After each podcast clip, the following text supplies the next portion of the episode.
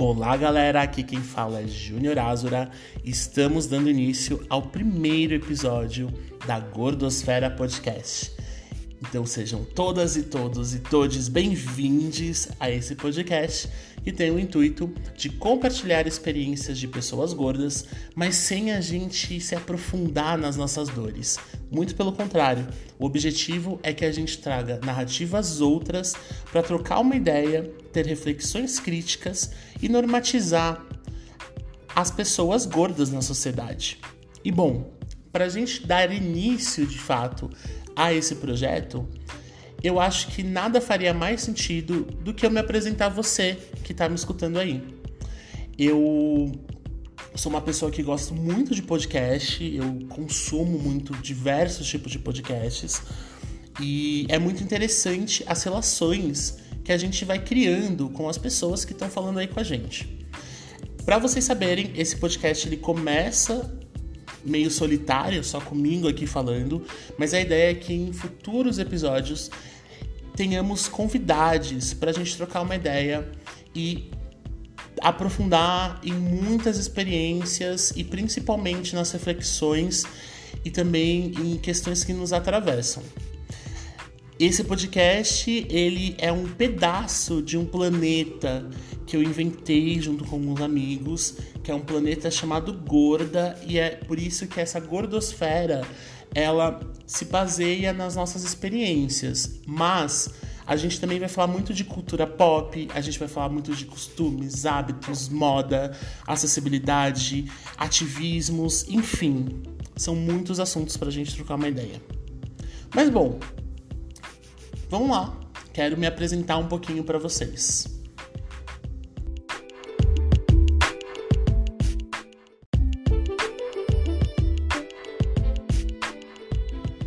Lembrei de uma coisa muito importante. Nosso podcast já tem um perfil oficial no Instagram, que é o arroba Gordosfera Podcast. Nos sigam lá para terem atualizações sobre os episódios e outras programações que podem acontecer. E também temos um e-mail que é o gordosferapodcast@gmail.com, que é um canal aberto para você mandar comentários, sugestões, reclamações, críticas, enfim, sinta-se à vontade. E também, se você está escutando a gente pelos streamers como Spotify, nos siga para dar aquela força, beleza?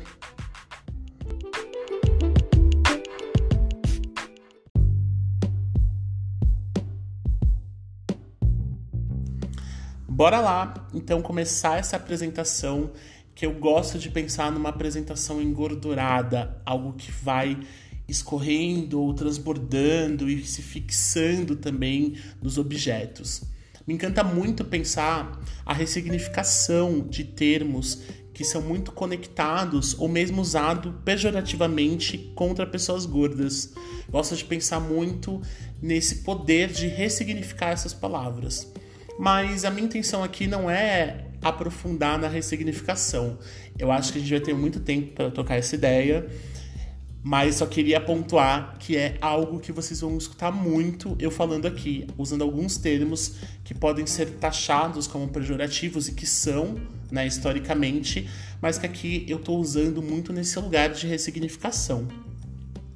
Como vocês sabem, meu nome é Júnior Azura, eu sou um homem cis, gay, negro, de 31 anos de idade, que foi, na, que é, foi nascido e criado na zona leste de São Paulo, num contexto de periferia, principalmente numa periferia em relação ao centro, enfim, uma periferia que esteve há alguns anos atrás num processo de uma emancipação econômica e social. Eu acho importante a gente partir disso para vocês saberem.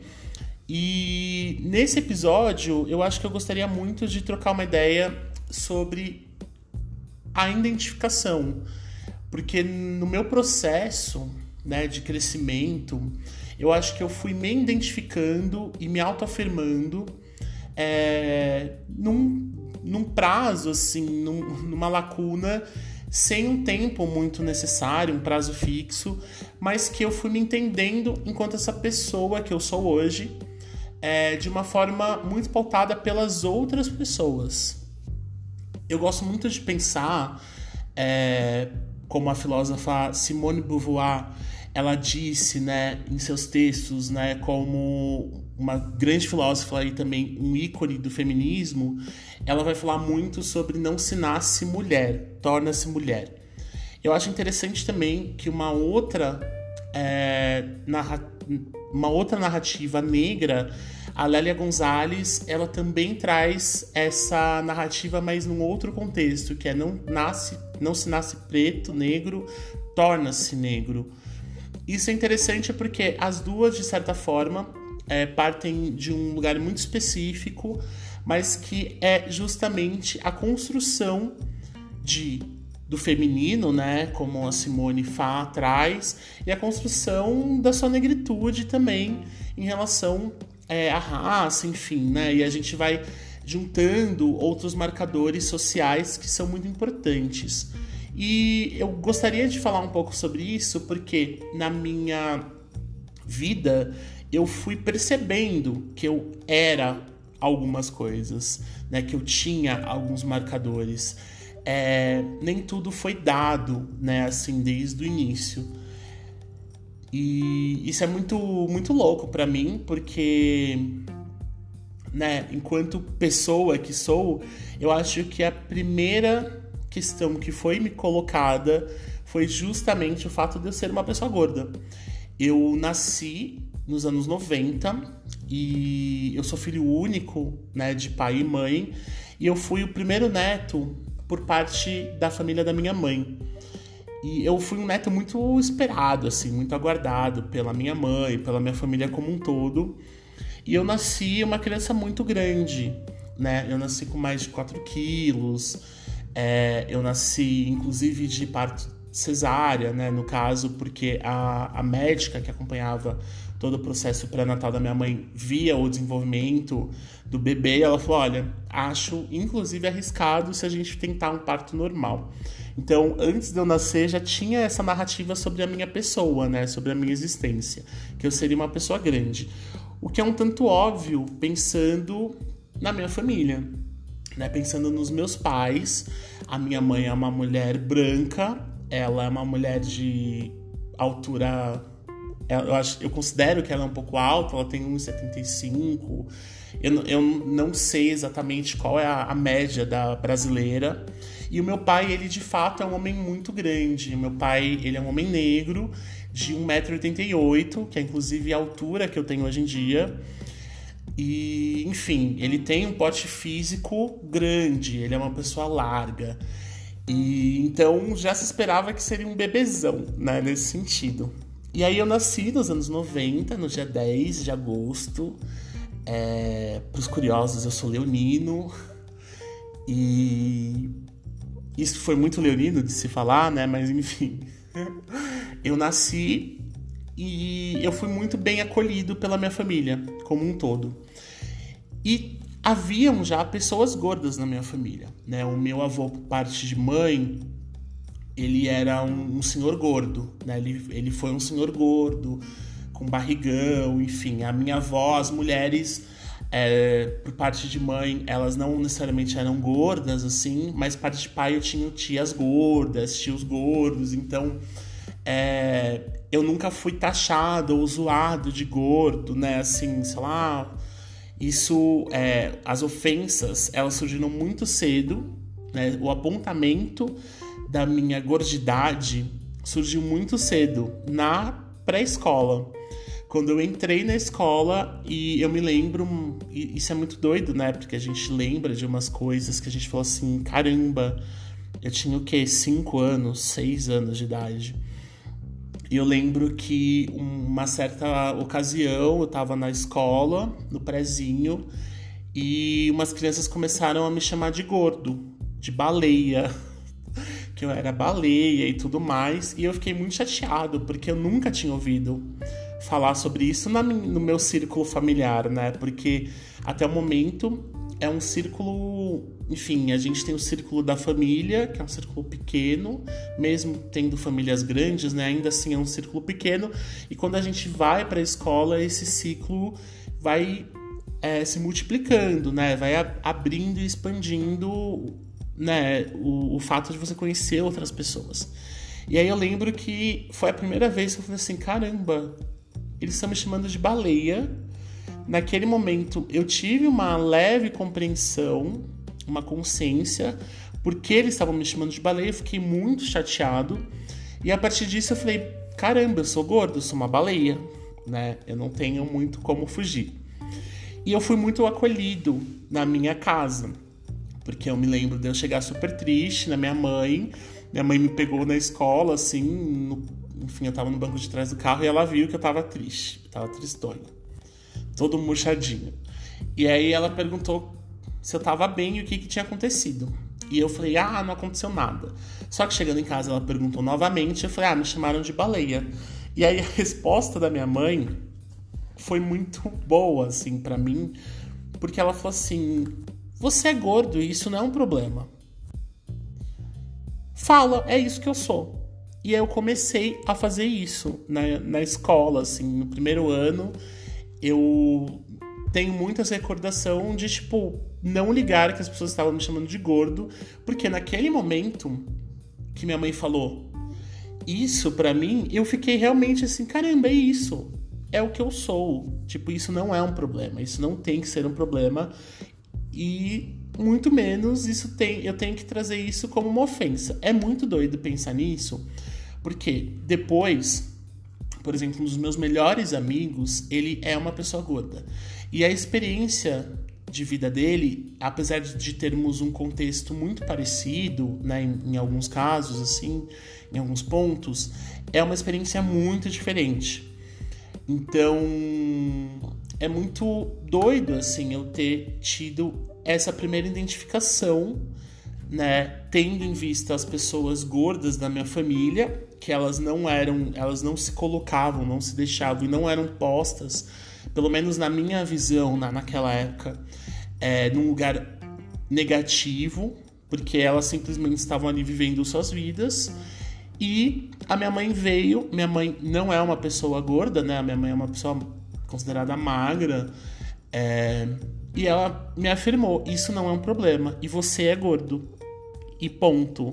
Você é gordinho. Eu lembro que ela até falou assim: Você é a coisa mais linda. E minha mãe me deu um apelido que ela usa até hoje, assim, apelidos constrangedores de mãe, que é o pãozinho de catupiry com maionese. Você é meu pãozinho de catupiry com maionese, né? Você é a coisa mais fofa da minha vida, você é gordinho, você é um gordo lindo. E isso me deu muita força para seguir em diante. É...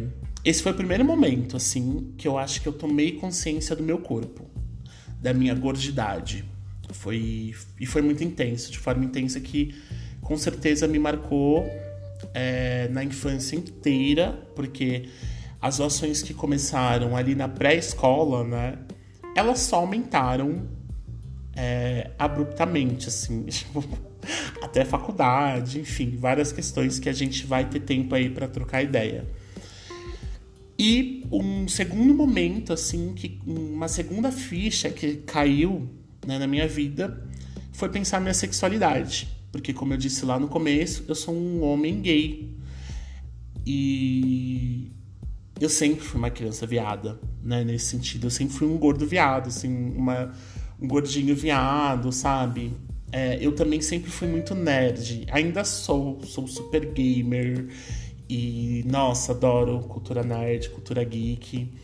É, isso, isso era um, um, ponto que eu acho que me ajudou a me camuflar, né? Entrar em alguns rolês e movimentos escolares e fora da escola, né? Que tinha uma aceitação dos outros meninos, mas eu era muito gay, muito bicha, muito bichona desde pequeno.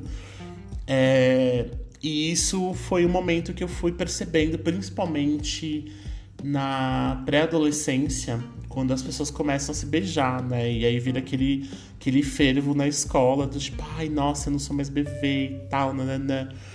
E aí foi o um momento que eu vou contar em algum, em algum episódio, eu vou contar sobre as primeiras experiências de afetividade, sexualidade.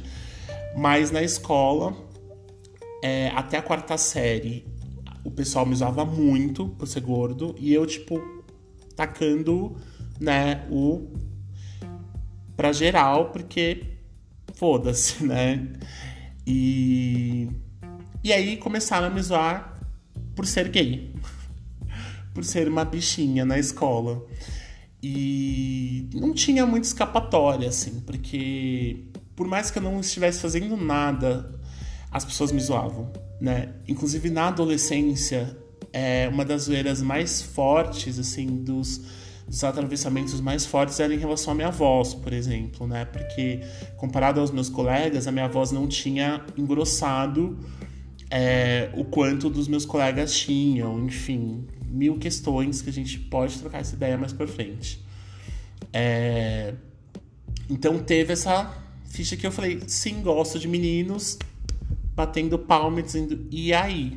Né? Usei da mesma estratégia que eu aprendi na infância para me colocar ali num lugar. Né? E de certa forma, é, não foi fácil, né? Não foi uma coisa simplesmente assim, ah, é isso aí. Não foi extremamente combativa, mas foi uma forma de falar, bom, é, eu sou gay e com isso, né? O que, que vocês fazem? E aí eles não me zoavam mais. Porque eu acho que eles me zo... ainda me zoavam muito mais por ser gordo, por exemplo. É... Tenho questões tremendas, assim, na infância, na adolescência, por, por conta disso. Mas aqui não é um espaço de terapia, só tô compartilhando. Então, vamos parar de falar dessas dores porque tem um terceiro momento na minha vida que cai uma outra grandiosa ficha, assim, uma. Nossa, qual é o aumentativo de ficha? Fichão? Fichaça? Caiu um. Nossa, uma moeda gigantesca. Que foi sobre a minha negritude. É, eu, como eu disse, eu venho de um contexto periférico e de uma periferia, né, de, um, de locais dessa periferia que tiveram uma ascensão, né, os bairros assim onde eu morei tiveram eram bairros de uma ascensão social e econômica. Uma coisa importante de eu comentar com vocês é que a minha infância foi muito atípica, né? E eu tive uma infância meio pública e meio privada. O meu pai é o Adilson Maguila, um dos grandes lutadores, né, pugilistas, lutadores de boxe que o Brasil teve. É um dos últimos grandes pesos pesados do Brasil, enfim.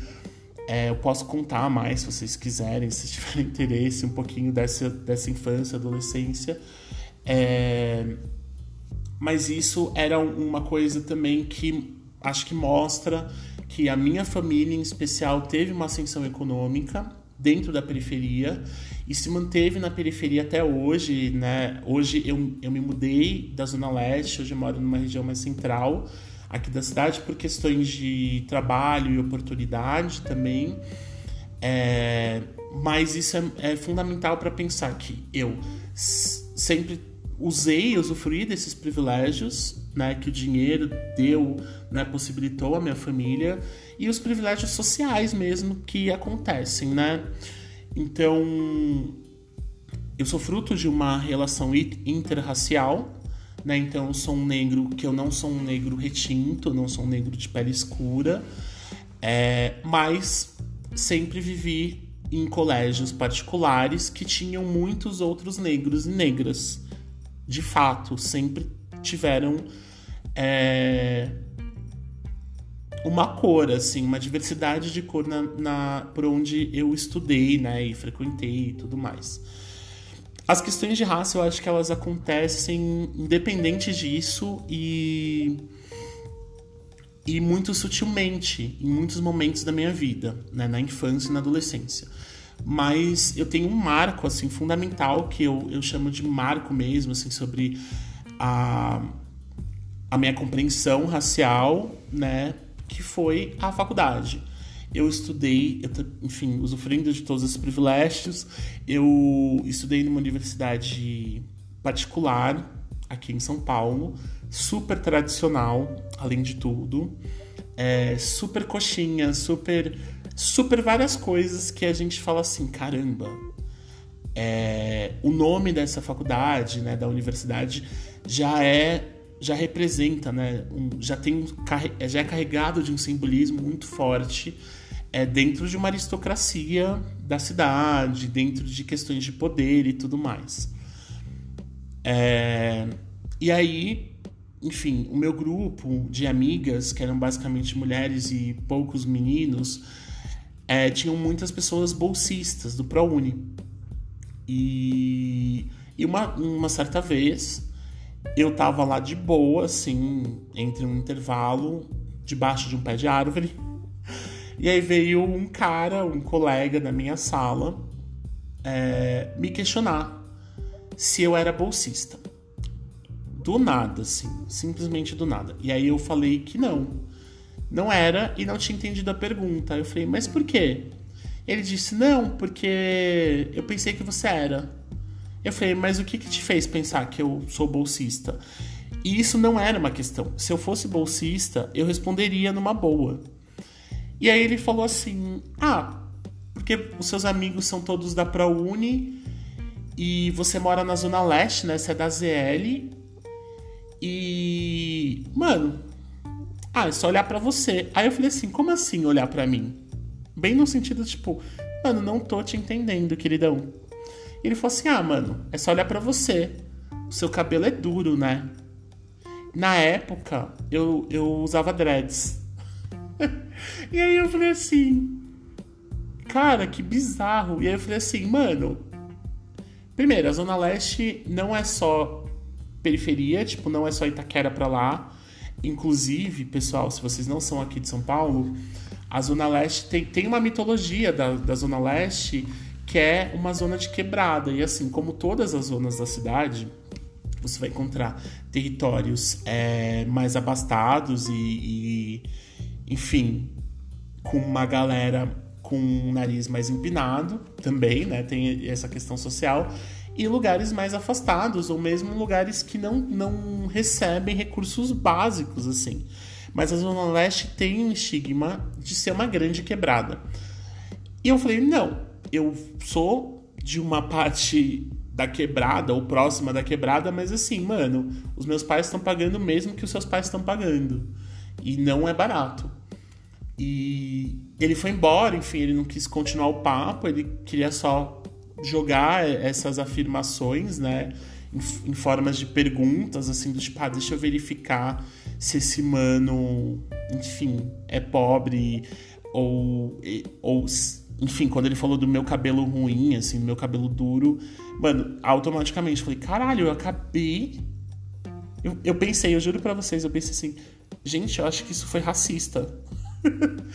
e aí foi muito foda, assim, porque eu comecei a entender muitas coisas que eu tinha já passado anteriormente. E isso foi só fazendo mais sentido, assim. Né? O que, que fez aquele cara branco, padrão, é, super rico, de uma família, sei lá, cheia de profissionais formados nessa faculdade, nessa universidade tradicional. E eu era o primeiro, eu fui o primeiro neto a entrar numa faculdade, né? Então tudo isso foi muito louco e caindo essa grande ficha. E o que foi ótimo porque eu consegui, assim, dentro ainda da faculdade, é, estar em contato com outras pessoas que eram negras com diretórios negros da faculdade e começar a entender e ser acolhido, assim, sabe? Porque também é, foi uma busca, mas que quando eu comecei a compartilhar com alguns amigos, eles foram automaticamente me acolhendo, até mesmo por estarem mais conscientes, né? É, enfim, em relação às suas questões de raça, suas questões identitárias, suas questões sociais, de classe, enfim. Então, é, esses foram os três, essas três fichas enormes que caíram, né? Obviamente eu tô aqui criando mar esses marcadores, né? Eles foram surgindo através de marcos, né, que eu tô trazendo aqui, mas que não é exatamente assim, né? Eu já vivi algumas experiências racistas antes da universidade. Eu já vivi algumas experiências homofóbicas antes de eu me abrir, né? Assim, de eu falar, expressar é, minha sexualidade, assim como as gordofóbicas, elas também vieram muito, muito cedo, né? Então, é isso. Eu acho que esse podcast ele vem muito num lugar que não parte né, de um processo terapêutico. Isso acho que é importante falar para vocês. E é uma coisa que eu falo no começo, que eu não tô afim de falar só sobre as dores, mas a gente vai problematizar, a gente vai trazer referências, a gente vai trocar uma ideia, mas que também a gente quer promover, né? Eu quero promover um, um lugar saudável para a gente ter essas discussões, né? Para ter essa norma, essa discussão seja normalizada, né? Não seja uma discussão somente numa pauta de uma agenda de mais uma minoria, né? Eu quero que minha lapiseira caiu. Eu quero que a gente possa trocar realmente uma ideia. Por isso que eu criei esse podcast, criei como um espaço mesmo de escuta, mas de troca e principalmente num lugar que a gente possa de fato conversar, né? Seja pelo e-mail, que é o gordosferapodcast@gmail.com ou pelo Instagram, que eu pretendo movimentar bastante o Instagram Gordosfera Podcast, para que a gente consiga de fato criar uma rede é, saudável né, para essas conversas.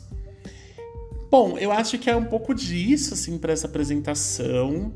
É, talvez tenha falado muito, talvez tenha falado pouco, mas eu, eu realmente não vou me preocupar com isso porque eu acho que a ideia é que essa primeira temporada ela seja repleta de discussões, assuntos que nos interessam, convidadas convidados também que possam trazer as suas narrativas, assim, que a gente possa escutá-las é, com honestidade, num lugar saudável, num lugar tranquilo. E bom, gente, agora a gente está encerrando esse bloco. Trago novidades, porque eu estou dividindo em alguns blocos. Isso talvez se modifique, são ideias desse primeiro episódio talvez no futuro nem tenha mais esses blocos, mas é isso. Não se esqueça de seguir a gente aqui no Spotify e se prepare para o próximo bloco que vem aí.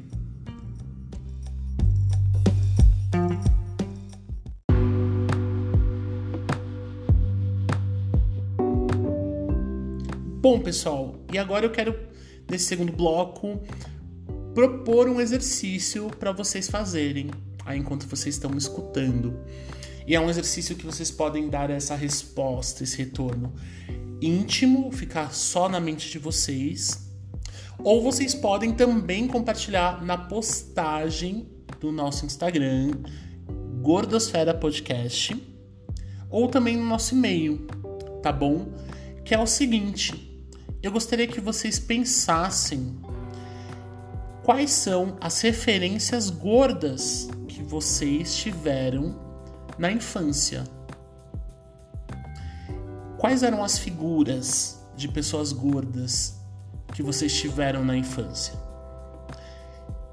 Vale pessoas no ciclo familiar, no ciclo de amizades, no ciclo de trabalho, né, de estudo, mas também eu gostaria que a gente expandisse, por exemplo, para figuras públicas quais são as figuras públicas que na nossa infância, que na sua infância eram pessoas gordas ou são pessoas gordas, né?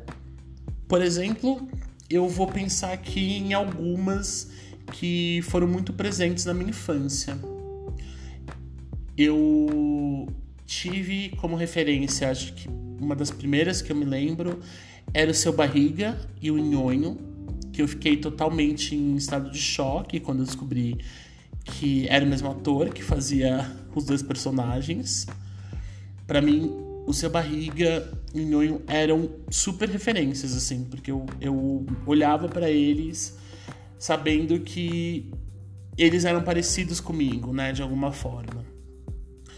Eu também tive muito forte é, o Jô Soares, o Tim Maia, nossa, o Tim Maia eu realmente sempre fui muito presente. Eu sou apaixonado pelo som do Tim Maia, assim.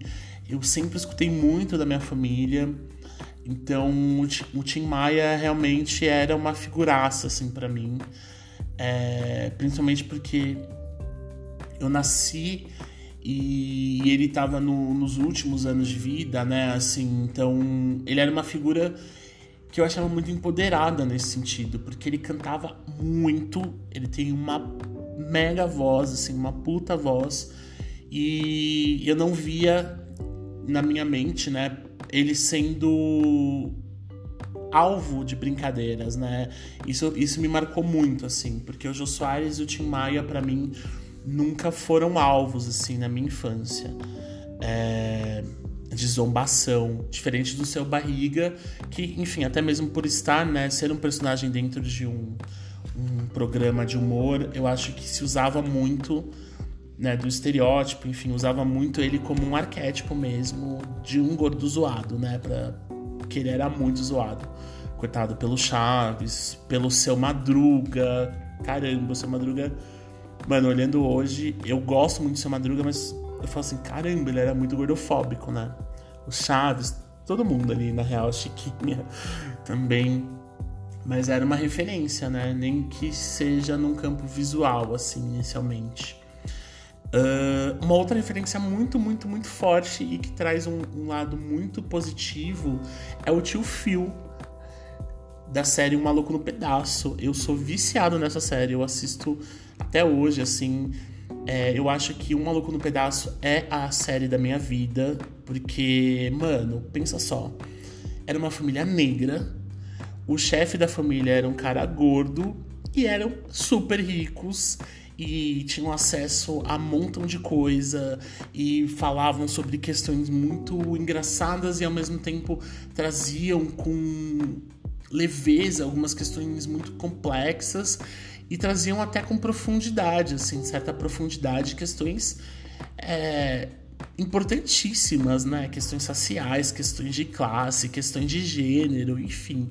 Eu acho que o tio Phil, para mim, é uma mega figura. Eu fiquei muito triste quando o ator do tio Phil faleceu, porque eu tinha muito carinho por ele. E eu não vou mentir, o tio Phil foi um dos meus primeiros crushes na adolescência, assim. Eu pirava no tio Phil. É... Nossa, pirava muito no tio Phil. Tinha também a Mama Brusqueta, para mim sempre foi uma referência de pessoa gorda assim na TV, na mídia. É... Tô tentando lembrar outras pessoas, né? Figuras públicas. Ah, Leão Lobo, o próprio Faustão, né? Inclusive nos anos 90 que o Faustão realmente era uma pessoa, um gordo maior, né? Ele realmente era, mano, um ícone gordo para mim. O Faustão, em seguida o o Ratinho, enfim, todos esses apresentadores, né? O Gilberto Barros. É... Enfim, mas o Tim Maia me marcou muito, assim, eu tô pensando em algumas pessoas da música, algumas pessoas do cinema, é, da literatura, super difícil, assim, na infância, né? Eu não, não, não me recordo, na minha infância, de ter personagens personagens humanos. Me veio agora aquele porco do. do sítio do Pica-Pau Amarelo. Ah, mas a própria é, tia Anastácia, né? Era um, uma senhora gorda. E a, a, a. outra, gente, a, Branca. Dona Branca, não, Dona Bé. A avó da, do sítio do Pica-Pau. Eu esqueci o nome dela. Não é Dona Branca? Dona Benta. a Dona Benta. Eu acho que ela era gorda também. Não sei, agora eu tô com, com imaginário aqui. Mas enfim, eu acho que são um pouquinho dessas personalidades, figuras, personagens é, da minha infância. Comenta no nosso Instagram é, se esses também foram suas referências e quais outras Lembrei de uma incrível, que não é nem humana, mas tipo, tem tudo a ver. Que é o pai da família dinossauro e o próprio Baby da família dinossauro. Que para mim é. O Baby era um bebê gordo. Tipo, não era só um bebê, né? Ele era um bebê gordo para mim. Isso sempre ficou muito marcado na minha vida. E o pai dele também, um... acho que eu tive um crush no no pai do Baby, meu Deus. Mas pelo jeito dele, né? Não por ele ser um Tiranossauro Rex. Bom, lembrei um pouquinho aqui, talvez foi um grande surto meu compartilhar tudo isso. É... Mas me fala aí, comenta ou faz esse exercício. Quais são as figuras gordas que você teve na sua infância? Vamos começar a refletir pensar numa possível ancestralidade gorda. Será que isso é possível? Será que isso vai ser tema de um futuro episódio? Bom, se você gostou, eu espero que você volte a nos escutar e que nos siga aqui no Spotify, no Instagram, que mande e-mail se for o caso também. Lembrando, é um canal aberto. E muito obrigado, eu quero agradecer a você que me escutou nesses minutos. Eu quero agradecer também uma amiga muito importante, que é a Flávia Paiva, que ela me incentivou muito e foi uma inspiração para pensar podcast.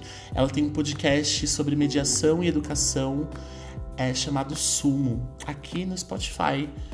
E, enfim, tantas outras pessoas que eu quero agradecer, mas hoje eu vou agradecer pontualmente a Flávia e pontualmente ao um amigo muito querido que faleceu esse esse ano que passou, que é o Gui Vinícius, que para mim ele sempre foi uma referência gorda, muito positiva, forte, empoderada. Ele era um cara sensacional, uma bicha preta, gordona, da pesada, que infelizmente nos deixou. E quero também agradecer ter vivido com Gui o, o que foi possível né, nos, todos esses anos, principalmente nos últimos anos né, de muito distanciamento e muita dor. É, foi muito difícil é, a perda do Gui e eu estou dedicando também esse episódio ao Gui Venício, também conhecido como Ursa Power. Enfim, gente, estou muito feliz que eu finalmente estou colocando esse projeto na prática. Espero que vocês tenham gostado e um beijão. Até o próximo episódio dessa incrível gordosfera. Beijinhos.